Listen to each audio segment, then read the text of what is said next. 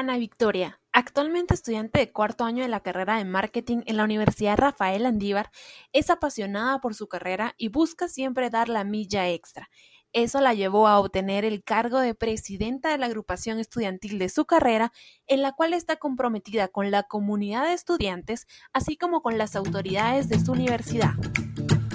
Bienvenidos al podcast Marketing for You. Soy Daniela Montenegro y estoy muy feliz de tenerte aquí juntos aprenderemos algo nuevo. Prepárate para conocer tips, aprender sobre estrategias y vivir una experiencia full marketing. Hola, hola, bienvenidos a este su podcast. Estoy súper contenta porque hemos llegado al episodio número 12. Hasta el momento he estado publicando tres episodios semanales porque pues sé que estamos en una época en casa donde queremos aprender más, donde queremos conocer más, donde queremos adquirir herramientas nuevas para enfrentar esta crisis y por eso he lanzado dos episodios acerca de la incertidumbre y de las cuatro fases por las que pasan las empresas y el consumidor en esta crisis del coronavirus. Espero que les estén sirviendo un montón, que estén aprendiendo y pues que los compartan y que hablen con sus conocidos a los que les puedan servir. Ahora sí, comencemos con este episodio.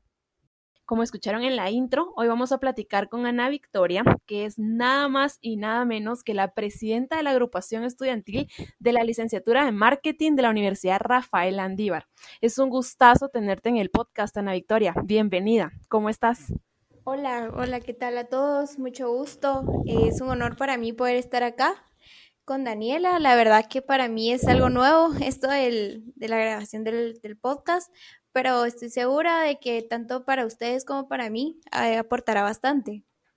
Sí, nos va a aportar un montón. La verdad es que uno como que va perdiendo el miedo de hablar y de soltarse en lo que, en su rollo al final de cuentas. Va, comencemos con unas preguntitas. Si yo te preguntara eh, cómo te describís tú con cinco palabras o en cinco palabras quién es Ana Victoria, ¿qué palabras utilizarías? Bueno, esto, la verdad que cuando escucho cinco palabras para describirme, lo, lo que pienso es de que yo soy una mujer pues dedicada, soy estratega, soy participativa, soy adaptable y me considero líder también. Sin duda sos una líder innata porque para ser presidenta de una agrupación estudiantil, pues creo que es una de las características principales. Te felicito muchísimo por eso. Contanos a qué te dedicas actualmente y cómo repartís tu tiempo. Pues te comento, pues eh, estudio Merca, estudio Merca en la Landívar, estoy en cuarto año. Al mismo tiempo, como mencionabas, pues eh, soy presidenta, por ahora no, no tengo empleo, no trabajo, pero pues ahora eh, cuando iba a la universidad, quitando esta época, ¿verdad? En la que estamos lamentablemente pasando, pues yo en las mañanas estudio, em, estoy en la universidad, en este ciclo pues salgo a las 10 de la mañana, luego pues me dedico eh, a hacer mis tareas, ¿verdad? En, en mi casa, sí trato específicamente con repartir el tiempo. Ahorita que te escuchaba mencionar pues esto de la U y la situación actual, digamos, ¿tú qué recomendación le darías a todos estos estudiantes que ahorita están en cursos online, en las clases virtuales? ¿Qué recomendación les darías pues para mantener el ritmo y seguir teniendo buenos resultados? Claro, sí, es algo totalmente nuevo para mí, sinceramente, porque aparte de que ya eh, hay jóvenes que trabajan y estudian, entonces hacen home office tanto en su trabajo como en la universidad, pues pretender que estás en la universidad, ¿verdad? O sea, tal vez no levantarte como yo en mi caso, que yo siempre me levantaba a las 4 de la mañana, ¿verdad? Para ir a la universidad, pero sí tomar la rutina de despertarse una media hora antes de empezar la clase, ¿verdad? Si es que vamos en la mañana o si es que vamos en la noche, también procurar prepararnos mentalmente para la clase, tomarnos tiempo para las actividades, perdón, que vamos a hacer, de decir, ah, bueno, hoy solo voy a hacer cinco y cumplir esas cinco también para no eh, saturar nuestra mente y organizar el tiempo para cada una de las actividades. Los recesos también, aunque estés en tu casa, son importantes porque al saturarse o estar tanto tiempo en la compu, como que tu espalda, tu cabeza, tu mente te saturas, entonces es como bueno poderse darse esos, esos tiempos, ¿verdad? Eh, escuchar este podcast, por ejemplo, o algo por el estilo, donde nosotros podamos instruirnos con algo diferente a lo que ya estamos viendo en, el, en nuestras tareas, en nuestro home office, ¿verdad? Buscar otras actividades yo soy fiel creyente de la organización y, mi papá de hecho me lo dice a cada rato que el hecho de que estemos en la casa pues no significa que igual va a ser como un despelote y desorden el día, sino tratar de mantener los hábitos y la rutina es súper importante. Pero bueno, ahora vamos a entrar ya como de lleno al tema principal de la entrevista que es full marketing y pues quiero que me contés qué tema vamos a tocar el día de hoy que tú creas que va a ser de mucho impacto para la audiencia y que a ti te movió para participar en, este podcast? Pues fíjate que respecto a, a, marketing, a mí me gusta mucho conocer el comportamiento del consumidor, ¿verdad? Me gusta mucho eh, conocer cómo el cliente no solo va a comprar o incluso puede hacerlo, ¿verdad? Lo, cuando un consumidor actúa por impulso con cierto tipo de productos o cuando se toma el tiempo de poder eh, tomar decisiones respecto a tributos, sobre precios. Entonces, todo lo que es el comportamiento del consumidor es lo que me gustaría tratar en este podcast. La verdad es que el comportamiento del consumidor es súper interesante. Yo creo que en la 1 recibe solo un curso de comportamiento del consumidor y deberían de ser muchísimos más porque somos tan variables y como que hay diferentes tipos de comportamiento y de consumo, ¿verdad? O sea, yo estaba, me estaba dando cuenta, digamos, tu consumo de productos físicos no es el mismo que tu consumo de servicios, ni el mismo de tu consumo digital, y para cada uno de ellos tenés patrones y comportamientos diferentes. Correcto, sí, concuerdo contigo. Y es que, pues, el comportamiento varía mucho eh, en las edades, ¿verdad? En el nivel socioeconómico, las personas con las que nos rodeamos, aunque últimamente existen muchos eh, estudios donde la gente ya no se comporta como debería comportarse o como el investigador, como el mercadólogo está acostumbrado a tratar con estas personas, ¿verdad? Porque ahora gente mayor como de 60 años ya tiene redes sociales y busca y se mantiene y entretiene o personas más jóvenes buscan algo más eh, serio o más, no tanto de redes sociales, sino una red social más profesional como LinkedIn, por ejemplo. Ya, ya encuentras en LinkedIn eh, perfiles más jóvenes, entonces ya el consumidor, perdón, el investigador ya em, cree que el consumidor no se está comportando de acuerdo a esa edad, ¿verdad? Ahorita que dijiste esto de que los se están comportando diferente o a como uno los tenía encasillados, me, me, recordé mucho de un artículo que sacó esta página de Merca 2.0, creo yo, donde hablaba de que, por ejemplo, hay algunos estudios que te dicen que los millennials son bien conscientes, son bien respetuosos, les importan más el cambio climático, como las cosas, tienen, le dan más importancia a las cosas que no son físicas. Y este artículo decía de que ahorita con esta crisis del coronavirus, es la generación a la que menos le está importando la crisis y es la generación que más sale, la generación que tomó como celebración la crisis. No sé si tú has escuchado algo de eso. Sí, la verdad que em, creo que los, los, algunos millennials, exacto, lo ven como algo muy, muy normal, ¿verdad?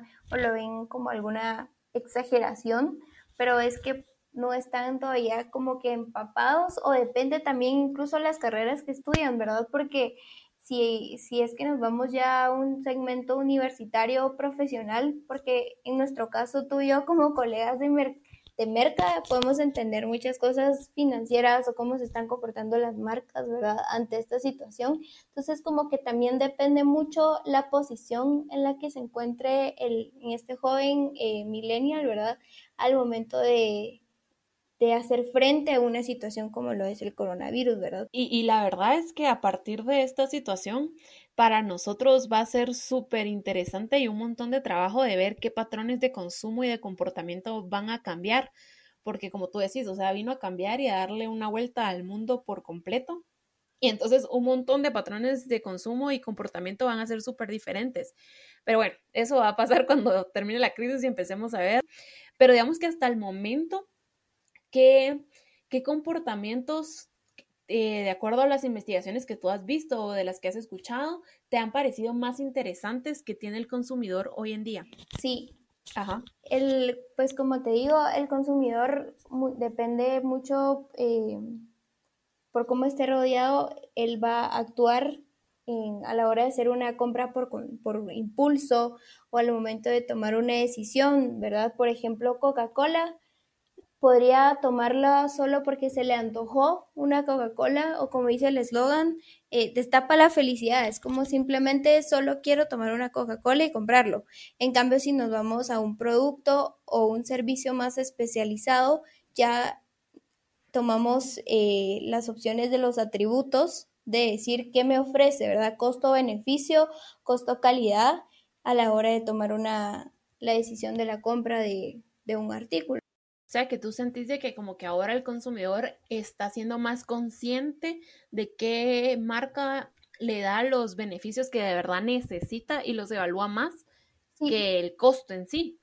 Sí, porque el, el, consumidor ahora investiga, el consumidor no se queda como, bueno, si la marca me dice que me va a dar esto, eh, definitivamente me lo va a dar, sino que investiga o se mantiene en constante, eh, pues, si, si va a comprar cierto producto, quiere saber qué ofrece la competencia y cuáles son las tendencias de ahorita. Entonces no se queda quieto, no se queda conforme con lo que le diga una marca. ¿Por qué? Porque tú cuando llegas a la, al, al estante a la tienda a, comprar el producto, tú ya llevas esa como investigación pequeña que hiciste como consumidor de saber qué es lo que te está ofreciendo, qué es el producto. Esto depende mucho si es un producto de especialidad o no. ¿Y tú sentís que, digamos, este comportamiento está ahorita siendo parejo en todas las generaciones, independientemente de la edad? El consumidor ya se adaptó a investigar y a buscar más sobre lo que quiere. No, no, eso sí, eso sí va, va a depender mucho, incluso no solo de la edad, sino como también pues el, el nivel socioeconómico lamentablemente puede influir, porque depende como que la educación que tenga, la formación e incluso el acceso a la tecnología, ¿verdad? Depende mucho si el consumidor va a evaluar, va a tomar una decisión al momento de realizar una compra. Entonces, ya hablamos de que eh, tenemos o tenemos que convivir y aprender de un consumidor que va a estar informado en su mayoría y que va a buscar sobre la variedad de opciones que hay antes de decidirse por una u otra marca. ¿Qué otro patrón de compra podríamos decir que es súper importante y que hay que tener en cuenta a la hora de ofrecer y comunicar un producto?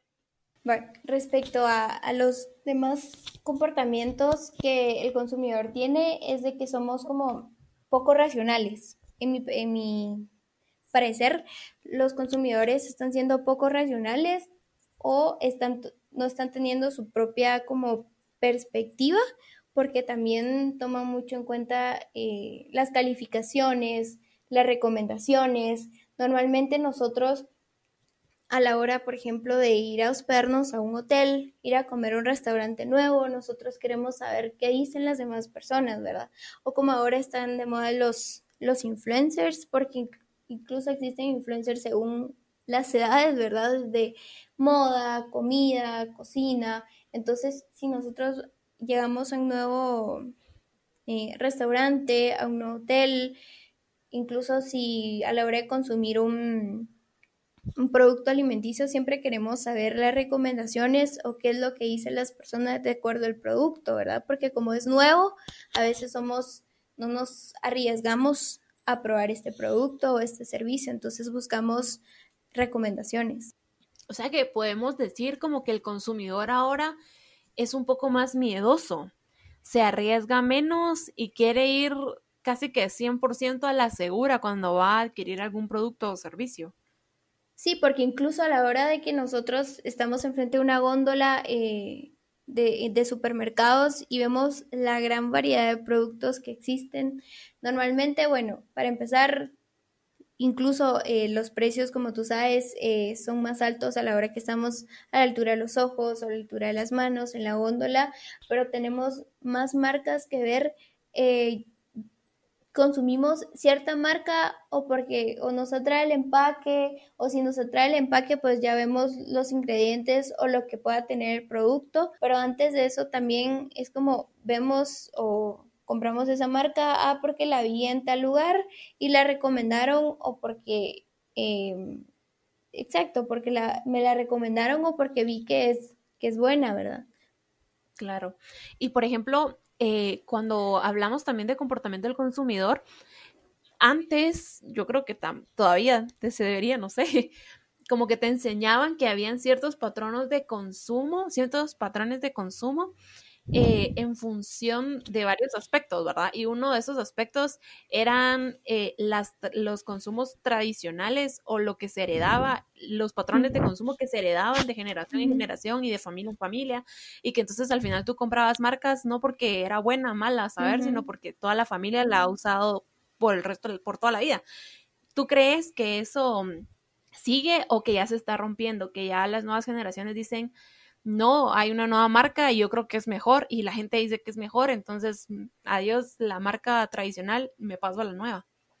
Pues por lo que por lo que he visto, por lo que he escuchado, he leído, ¿verdad? Yo creo que sí, que sí se mantiene, o es un 50-50, porque, por ejemplo, eh, con gente adulta, o por ejemplo mi, mi mamá, ¿verdad? O sea, sí todavía viene y compra marcas porque mi abuelita le dijo, o en mi caso, que pues a mí la verdad me gusta bastante cocinar ahora, utilizo marcas que o hago cierto tipo de comida con ciertas marcas porque mi mamá ya me lo ha dicho.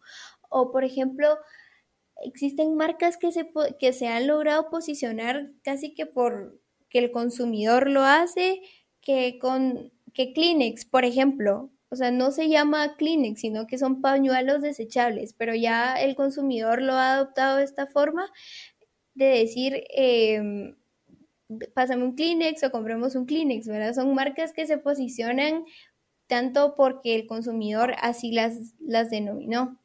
Y es increíble, ¿verdad? El posicionamiento, porque incluso, o sea, nosotros los mercadólogos, cuando hablamos de marcas y demás, tenemos tan posicionados los ejemplos que siempre decimos porque ya, de verdad, así como tú decís, están, han, ganado un espacio en nuestra mente. Si tú pudieras recomendarle a las marcas algún emprendimiento que nos esté escuchando, alguna fuente, algún medio, alguna herramienta eh, que pudiera utilizar para conocer cómo se está comportando el consumidor y cómo para que lo entienda y que pueda ver qué, es lo que puede hacer y cómo puede comunicarse con ese consumidor para vender más y para obtener mejores resultados, ¿qué le recomendarías?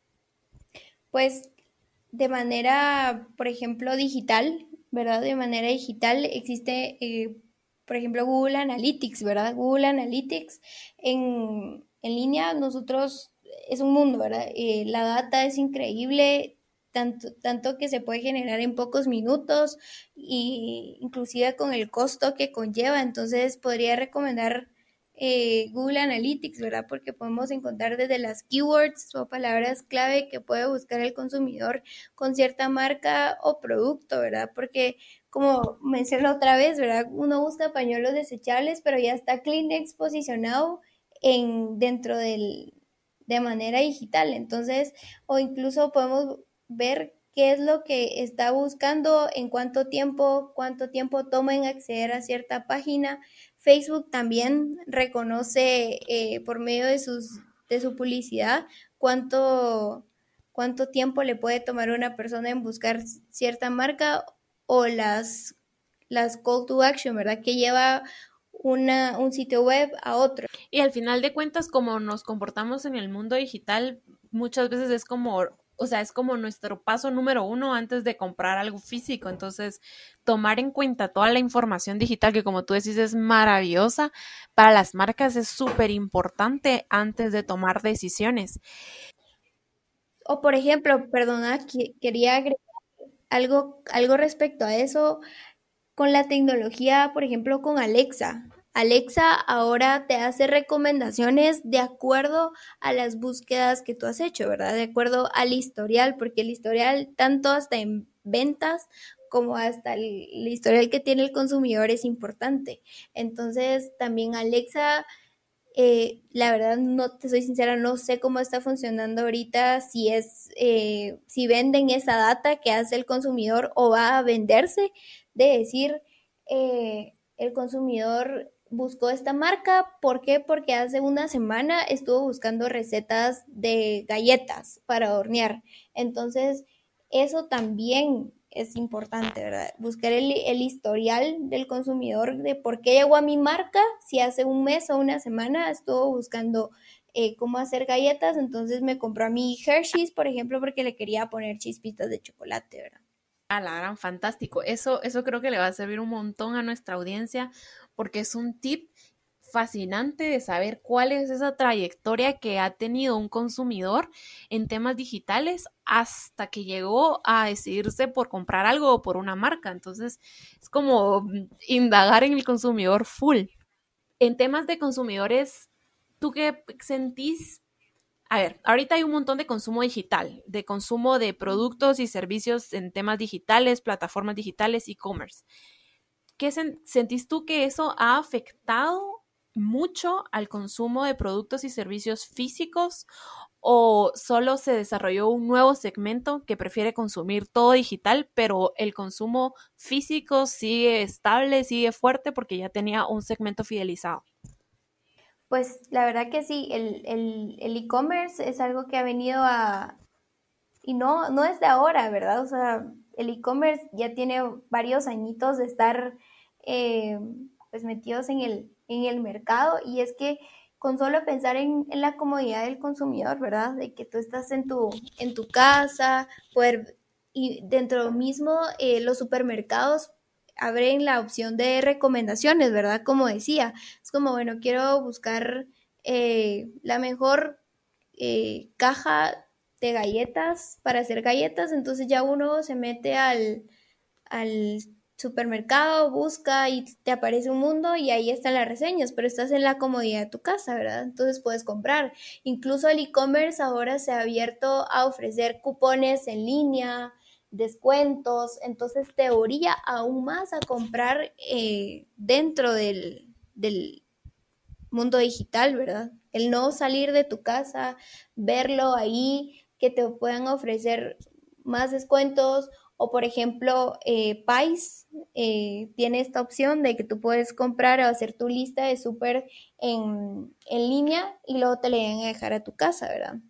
Y, sí, y yo creo que de hecho todo este comportamiento y este consumo después de toda esta situación que estamos viviendo a nivel mundial se va a incrementar, pero por montones. O sea, de verdad, las empresas ahorita que no vayan a tener su estrategia digital van a sufrir, o sea, que aprovechen esta cuarentena para armar eso, porque lo que tú decís, vemos tantos beneficios a cambio que nos cuesta decir no, o sea, es muy fácil adquirir productos y servicios ahora en, medios digitales.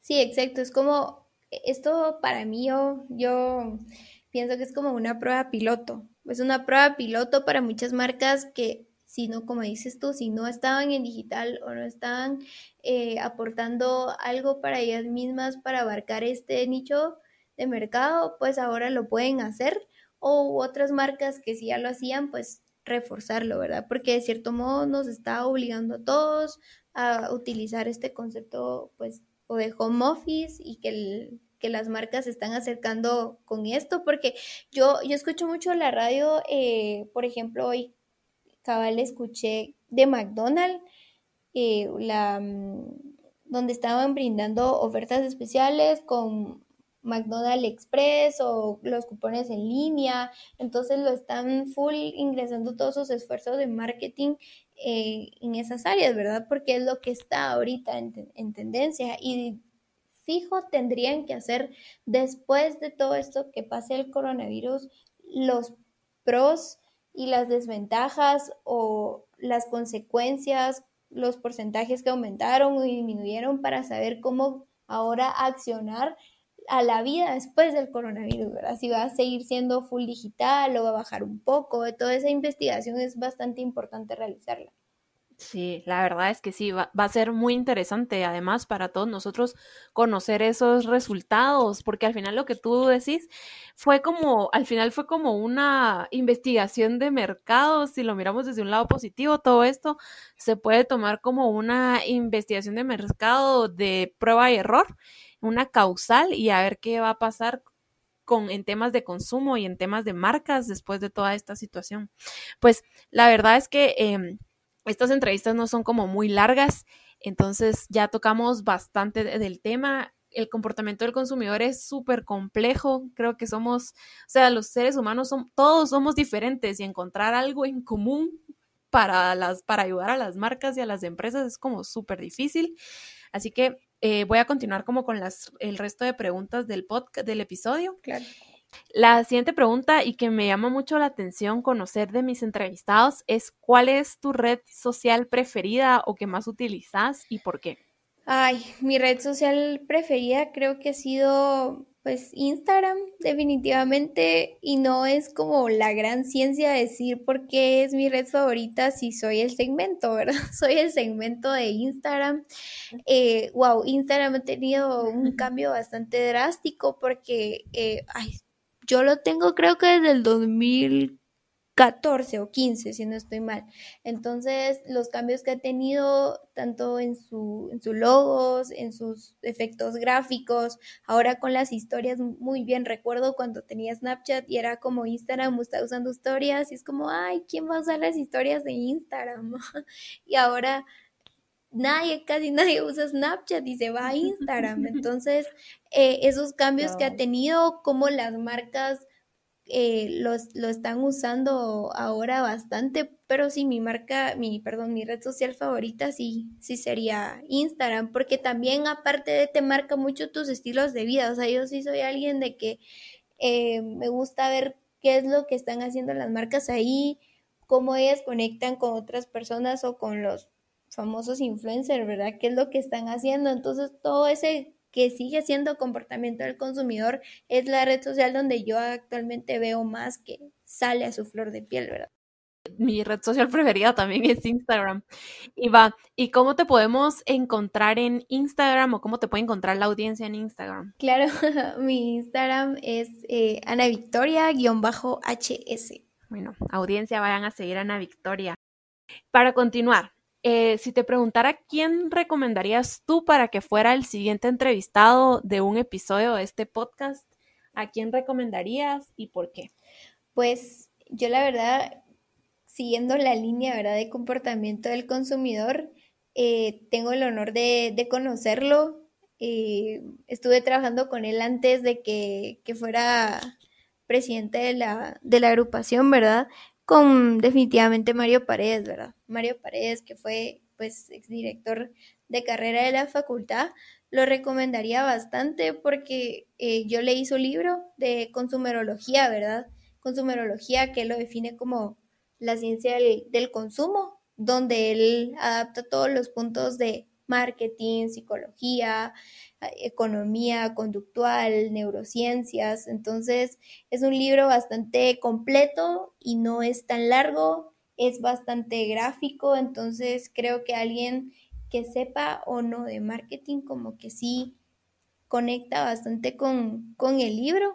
Wow, es cierto. Yo no lo conocí, pero sí leí su libro y he escuchado un montón de él y la verdad es que sí tiene una experiencia impresionante en temas de consumidor y comportamiento del consumidor, así que lo voy a añadir a la lista. Licenciado Mario Paredes, si me escucha, doctor, mejor dicho, Mario Paredes, si me escucha, si está escuchando este podcast, por favor participe en un episodio. Para mí va a ser un gusto entrevistarlo, igual y me pongo en contacto con él.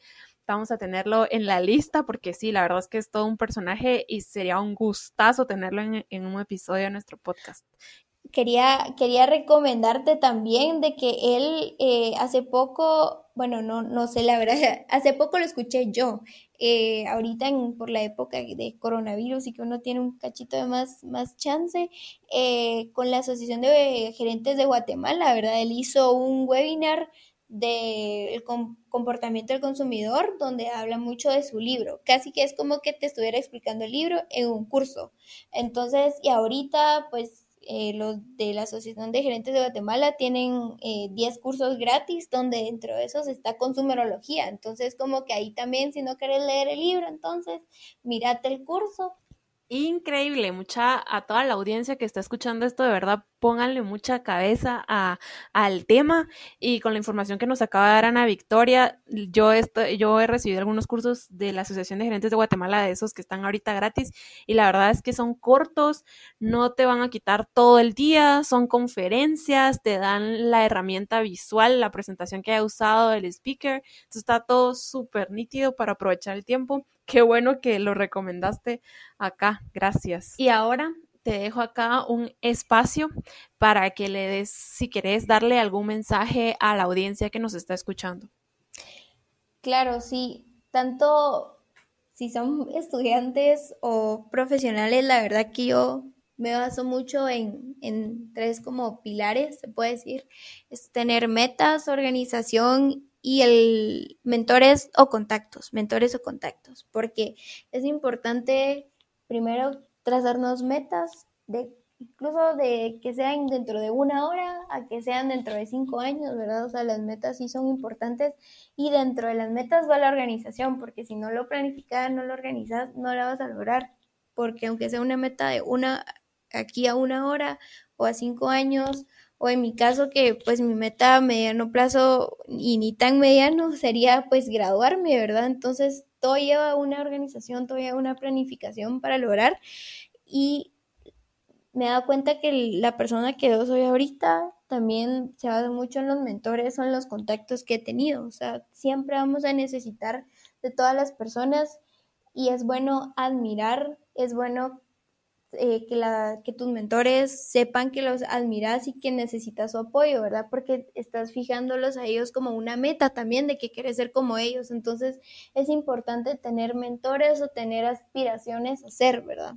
Eso le recomiendo a, a, mi audiencia, tanto sea para profesionales o no, porque siempre va a haber alguien arriba de otro y es que eso no es algo malo, sino eso solo te inspira a querer ser como esa persona o mucho más. Gracias, gracias. Qué bonito, qué bonito te quedó. Y espero que les llegue al corazón a todos los que nos estén escuchando. Para terminar, estoy, estoy haciendo un experimento con las personas a las que estoy entrevistando para ver cómo está el posicionamiento de algunos productos y marcas en ellos. Entonces yo te voy a decir un producto y tú me decís cuál es la primera marca que se te viene a la mente. El primero es shampoo. Shampoo Sedal. Jabón de cuerpo. Dove. Cerveza. Gallo. Vehículo.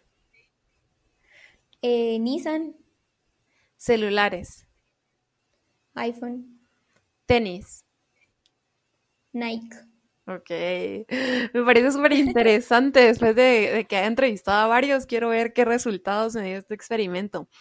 Hasta el momento me van diciendo marcas súper random cada uno, entonces no sé si voy a llegar a tener un punto en común, pero la cosa es experimentar con, con mis entrevistados. Pues bueno, la verdad es que te digo de verdad muchas gracias por haber aceptado la invitación y haber participado en este podcast. Creo que aprendimos un montón, indagamos un montón, llegamos a puntos en común, nos diste información, le recomendaste a la audiencia qué hacer en su tiempo libre. O sea, fue un podcast buenísimo para, para, todos. Cualquier cosa ya sabes que puedes contar conmigo, con mi apoyo, con el podcast, para la agrupación, lo que necesites. Sos bienvenida si quieres participar en un nuevo episodio con un tema diferente o con el tema que ya tratamos. Y para toda la audiencia, pues ya saben, nos pueden seguir en las redes sociales, Ana Victoria en LinkedIn y en Instagram como Ana Victoria-HS a mí como Daniela Montenegro y pueden meterse a la página a mi página de internet danielamontenegro.com si quieren ponerse en contacto conmigo y ahí está el icono de WhatsApp. Un saludo a todos, bye bye.